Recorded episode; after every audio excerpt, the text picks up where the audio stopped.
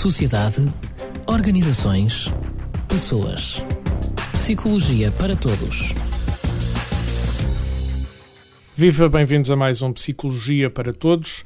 Hoje dedicado ao tema Mudar um comportamento para melhorar um desempenho. Para isso convidamos Fernando Santos Costa, que é alguém ligado ao setor profissional dos transportes de, de, de, passageiros. Atualmente abriu o seu próprio negócio, faz consultoria nesta área, mas durante muitos anos uh, trabalhou em empresas uh, da zona metropolitana de Lisboa. Por exemplo, trabalhou bastantes anos na Vimeca, Aviação Mecânica de Carnaxide, uma das empresas que faz transporte de passageiros uh, aqui na área metropolitana de Lisboa. Viva, bem-vindo a, a, este, a este Psicologia para Todos. Boa tarde, obrigado pelo uh, convite. Curiosamente, é uma pessoa que não é formada em recursos humanos, não é formado em psicologia, uh, vem da área mais dura do setor dos transportes, mas por força das circunstâncias das empresas onde trabalhou, acabou por trabalhar na gestão de pessoas. Exatamente. Uh, é possível então fazer esta mudança de comportamento?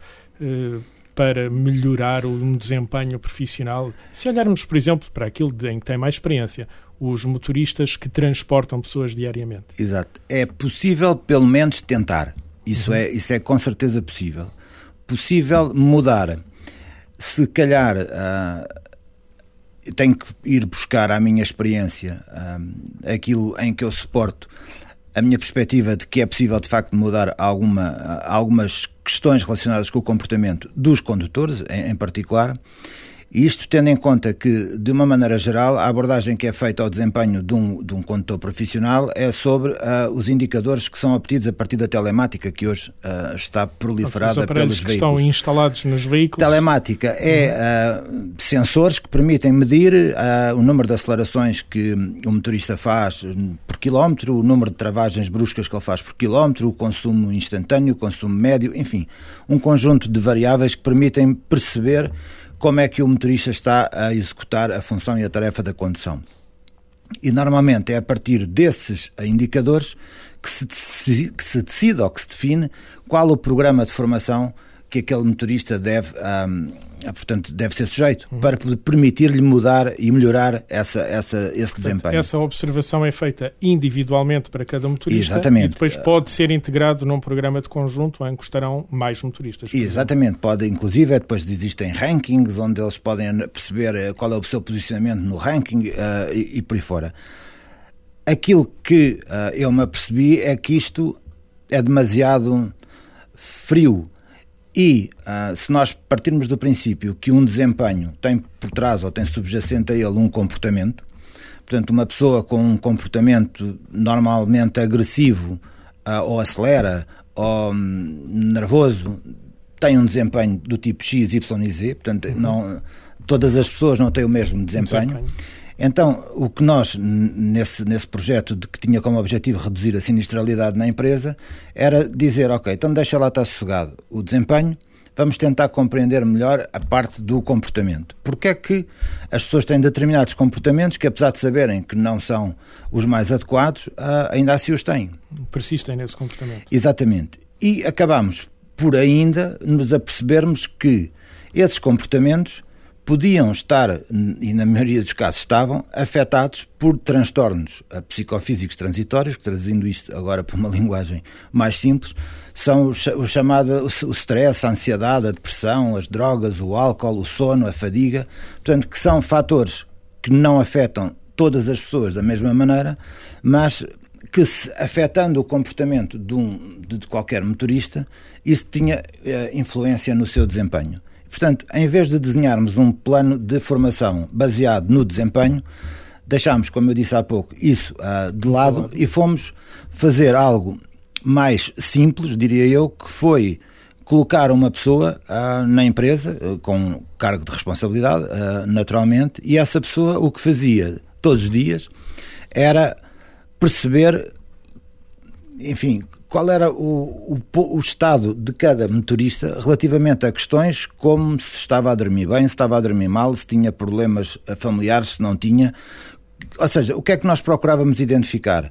Era todos os dias se havia pessoas que precisavam de uma ajuda Ajuda essa que, uh, pelos diversos depois serviços da empresa, a direção de recursos humanos, a direção financeira, os serviços de psicologia do trabalho, a medicina do trabalho, a minha própria direção, eu depois, digamos, no fim da saída da frota toda, fazia um briefing com, com esse meu colega e ele relatava-me todas as situações que tinha identificado uhum. e eu depois com ele decidíamos, olha, este então vai à medicina do trabalho, este vai à psicologia, olha, este manda falar comigo que é um assunto para eu tratar e com, com esse procedimento ao longo de anos, uh, fomos conseguindo, por um lado, credibilizar a ação junto das pessoas, as pessoas começaram a perceber que se falassem tinham não, resultados. Tinham resultados e, portanto, a empresa era sensível às questões que as pessoas colocavam. E nós, por causa delas colocarem as questões, conseguimos ir corrigindo situações que eram transitórias e, e como conseguimos atuar sobre elas na fase transitória, elas não se tornaram crónicas. Dou-lhe um exemplo. Uh, como por exemplo, se um motorista que habitualmente pegava às 6 da manhã ou às 5 da manhã e nunca tinha problema nenhum, nunca se atrasava, de repente uh, começou a atrasar-se e começou a, a, Nós percepcionávamos nesse contacto que ele estava com sono. Uhum. E ao lhe perguntar, então, está tudo bem? O que é que se passa? Está tudo bem contigo? Percebemos que aquela pessoa que nunca tinha problema nenhum naquela altura, o, o, filho mais novo que tinha nascido estava na fase de nascerem-lhe os dentes. E, e, para, que, para quem ainda não tenha passado por isso, por isso a fase por de, regra, é eles não deixam de dormir. exatamente, um é, eles, eles fartam-se de, de chorar e, portanto, não deixam os pais dormir. E aquele motorista, uh, apenas porque lhe mudamos a hora de entrada porque uma empresa de transporte. presumo que tenha passado a entrar um Exatamente. pouco mais tarde. Não é? Uma empresa de transporte tem serviços que começam às quatro e meia da manhã e, vão, e começam outros até às quatro e meia da tarde. Portanto, não é difícil uma, numa empresa de transportes modificarem-se e ajustarem-se pequenos uh, pormenores, mas que têm um efeito muito significativo na, no fundo no desempenho do motorista, porque aquele Quanto? motorista que às seis da manhã já está com sono, se calhar às quatro da tarde, a capacidade de reação, o tempo de reação, a, a distância que ele precisa para o veículo da frente e por aí fora, está muito mais afetada do que se ele passar a entrar ao meio-dia ou às 10 da manhã, portanto, numa fase em que ele vem outra vez no auge das suas competências e, portanto, no fim, passado algumas horas de trabalho, ele está normal, diria eu, com o cansaço normal de um dia de trabalho. Se calhar podemos, nesta altura, meter aqui alguns nomes e números todo este processo uh, presumo que tenha ocorrido na VIMEC, a Aviação. Mecânica de Carnaxide. Exatamente. E durante, durante a aplicação deste processo conseguiram reduzir a taxa de sinistralidade para em, metade.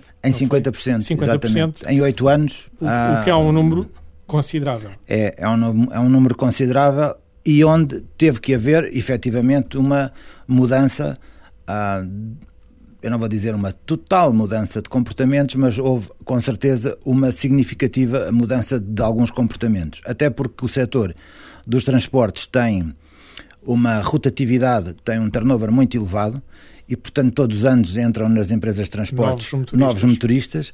Os novos motoristas não têm a experiência, não têm a rotina e, portanto, há uma há uma apetência significativa para o aumento da sinistralidade e, portanto, esses números foram alcançados, mesmo todos os anos entrando muitos motoristas, mas que rapidamente percebiam. Hum, digamos, o conceito de grupo, como é que o grupo funcionava, integravam-se no grupo e, portanto, não a sinistralidade dos novos motoristas nunca foi nada de extraordinário, tão elevado, uhum. tão elevado. e, portanto, foi um projeto muito interessante, aonde a mudança de comportamentos, e agora nós podíamos estar aqui o resto da tarde a enumerar, mais a enumerar uh, exemplos de como é que os comportamentos foram-se mudando.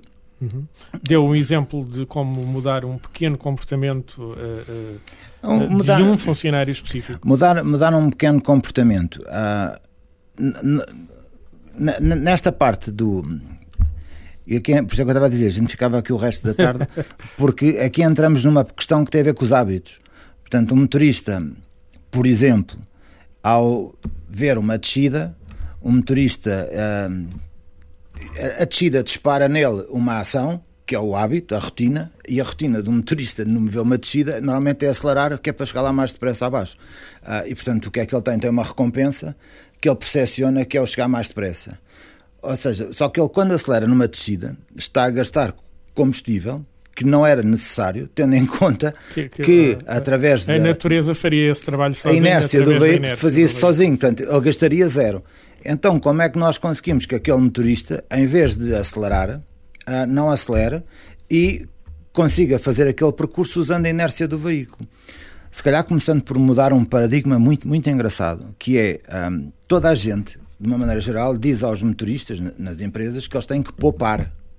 Uh, e é curioso que eu dizia a eles que não há nada para poupar.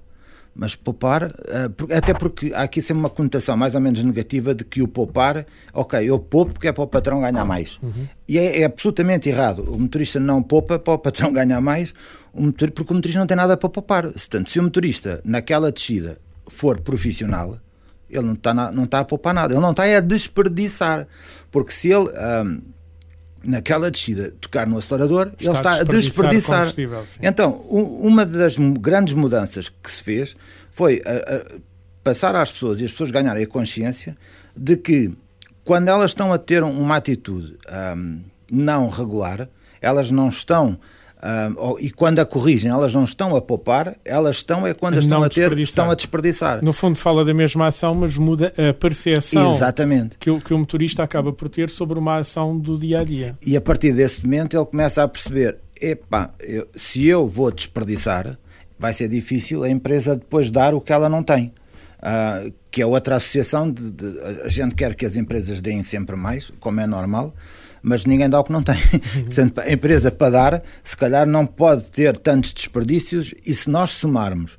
Um, porque são exemplos muito simples. Se nós pensarmos, a Vimeca fazia 4.700 viagens por dia. E nessas 4.300 viagens por dia, uh, eu, nas, nas, eh, ações de formação que fazia com os motoristas, perguntava: digam lá, em média, quanto é que vocês acham que um veículo, quanto tempo é que vocês acham que estão parados uh, com um autocarro no terminal antes de fazerem a próxima viagem? E eles diziam: 5 ah, minutos. Tipo, porque é que vocês não desligam o autocarro? Ah, não, não, porque a gente depois vai começar a viagem a seguir e não desliga o autocarro. Então eu fazia uma conta com eles que era simples. Disse, olha, em vez de ser 5 minutos, eu só vou considerar 3 minutos um autocarro, quando está em circulação, gasta quilómetros por hora, litros por, hora, litros por quilómetro, perdão, quando está parado, lá gasta litros por hora. Então, quando nós vamos considerar quanto é que aqueles 3 minutos, vezes 4.300 circulações, vezes 7 dias, vezes 52 semanas e davam... Tem uma taxa de desperdício louca, presumo. Aí as pessoas ficavam, uhum. de facto, as pessoas não estavam acostumadas a, a, ser confrontadas com a realidade. A realidade era esta, não tinha nada a ver com poupar, tinha a ver era com mostrar-lhes e quando as pessoas são confrontadas com a verdade e com a realidade, normalmente as pessoas são mais receptivas a alterar alguns dos seus comportamentos. Portanto, como eu dizia em off, ainda antes de nós entrarmos, um, isto fez-se com coisas muito simples. Obviamente não foram nada fáceis, mas, mas, foram, mas foram muito simples. Até porque estamos, estamos a falar de um, de um setor profissional que não terá um nível de escolaridade muito elevado e, Exatamente. por norma, não sei se correto ou incorretamente, costuma-se muito associar a aprendizagem a nível de escolaridade. Não sei se isto será uma verdade neste caso, mas por vezes há, uh, temos que equacionar uh, formas uh, fora da caixa para chegar eu, a, a, a, públicos, se calhar, para o qual a bibliografia normalmente não, não está chega, não, não, não está disponível até, e até o próprio conhecimento não está muito disponível para, para esta classe, porque é uma classe que normalmente entra nas empresas quando as empresas ainda estão fechadas e saem das empresas no fim do dia quando as empresas já estão fechadas. Portanto, há muito pouco contacto entre estes profissionais e, no fundo, a própria organização da empresa. E, passam muitas horas dentro passam do muito dentro do veículo e, e, fora da empresa. E, portanto, portanto, o contacto real com a empresa acaba por ser diminuto. Por isso é preciso criar soluções ah, que permitam que as pessoas se mantenham em contacto com a empresa, ainda que não estejam na empresa. É importante ter uma visão de conjunto da própria empresa? É importante que um motorista, isso era uma das coisas que nós também fazíamos, era permitir que o motorista conhecesse a empresa, ainda que não estivesse lá. lá Portanto, isso nós fazíamos, uh, chegar-lhe informação para ele perceber que o servente que, limpa, que lavava o chassi do autocarro era tão importante como eu, que era o diretor, porque coordenava as operações todas. Portanto, todos éramos lá importantes. Agora é preciso que eles percebessem e conhecessem as, primeiro as funções, o que é que a empresa, quem era a empresa. O que era estranho era quando às vezes falávamos certas coisas com eles, uh, percebermos que eles não conheciam a empresa. Portanto, se eles não conheciam a empresa, não conheciam a cultura da empresa, não conheciam um, ah, os objetivos da empresa e, portanto, também fazer as pessoas fazerem, serem parte integrante da empresa, ainda que nunca estejam, na maior parte do tempo, não estejam na empresa, isso também é muito importante, que é criar o espírito de equipa. Uh, e as pessoas não sentirem que, ok, eu ando num autocarro ou num caminhão uh, dias e dias sozinho. Mas agora, de deixe-me lá ir à pergunta difícil. Uh, já aqui dissemos que reduzindo a taxa de sinistralidade em 50%, alguma coisa deve ter corrido particularmente bem Sim. isto durante oito anos neste, Uhum. neste projeto. Uh, falámos no início uh, de redução de sinistralidade, mas também de pequenos hábitos que, no fundo, Sim. acabam por reduzir desperdício Uhum. uh, numa empresa. E falámos agora de, de, de, do nível de escolaridade, por norma, não muito elevado, da- maior parte dos motoristas. É possível chegar lá através de ações de formação convencionais ou temos que encontrar outras soluções para atingir? Há pouco falou até em soluções individualizadas motorista a motorista. Eu, Como é que se chega a estas pessoas? eu vou-lhe dar um, um exemplo ahm, que também é muito interessante. Ninguém tem dúvidas que o Cristiano Ronaldo sabe jogar a bola. Presumo que não. Cinco vezes o melhor jogador do mundo. Portanto, presumo que ninguém tem dúvidas que ele sabe jogar a bola. Assim como ninguém tem dúvidas que um motorista profissional que tirou uma carta de condução e uma certificação que a renova de 5 em 5 anos, pelo menos, também sabe conduzir. Um autocarro. Mas agora há aqui uma grande diferença entre os dois. O Cristiano Ronaldo, que é cinco vezes o melhor jogador do mundo, treina todos os dias. E o motorista, ah, que sabe conduzir, nunca mais treinou desde que saiu da, da escola de condução. E, portanto, quando nós falamos que será pela formação, eu acho que não é pela formação, acho que é pelo treino.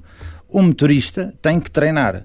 O motorista tem que treinar muito determinadas, hum, determinados comportamentos, determinadas atitudes para que elas se virem um hábito para ele e que ele consiga Como, por exemplo, o tal hábito de não acelerar nas descidas. Exatamente, exatamente. Ou de não passar dos 80 km a hora, ahm, porque ao- de 80 para 90 o aumento do desperdício é uma coisa ah, quase exponencial. E, portanto, estes pequeninos hábitos, quando as pessoas com- compreendem, e eu, eu acho que esta é uma Compreender. é compreender, é perceber porque é que estamos a dizer que aquele comportamento não está certo. Eu recordo-me, por exemplo, os motoristas achavam que determinados ah, acontecimentos ahm, aconteciam porque os horários eram apertados. Os tempos de percurso para eles fazerem as viagens eram apertados. E depois, quando estavam com um dos nossos monitores, os nossos monitores iam fazer os mesmos percursos com eles e mostravam-lhes que era, era possível fazer os percursos ainda em menos tempo do que o tempo que eles faziam com mais segurança, com, a gastar menos, a- com mais conforto para os passageiros e as pessoas percebiam, ou seja, isso depois foi um, digamos, um dogma que caiu, que era, afinal, a taxa de sinistralidade não tinha nada a ver com os tempos de percurso, porque era engraçado, depois, oito anos depois, Havia, eh, havia essa crença. falar com os motoristas, com os mesmos, com muitos dos mesmos, e dizer-lhes, então, vocês no princípio, quando a gente começou, vocês diziam que isto era por causa dos tempos de percurso que eram Afinal. apertados. Afinal, os tempos de percurso são os mesmos e a taxa de sinistralidade desceu a 50%. Então, hum, e, enfim, eh, como eu lhe dizia, há inúmeras histórias que eu, que eu me recordo de motoristas que mudaram completamente ah, o seu comportamento a partir do momento em que passaram a acreditar e passaram a, eles próprios a crer que aquelas, aqueles resultados que eles reflitam pró- no seu próprio desempenho. Exatamente. Então é justamente com esta ideia de como mudar um comportamento para melhorar um desempenho que fechamos este Psicologia para Todos. Uh, Fernando Santos Costa, muito obrigado pelo tempo que Obrigado despendeu eu aqui pelo neste convite. programa. Muito obrigado. Sociedade, organizações, pessoas. Psicologia para todos.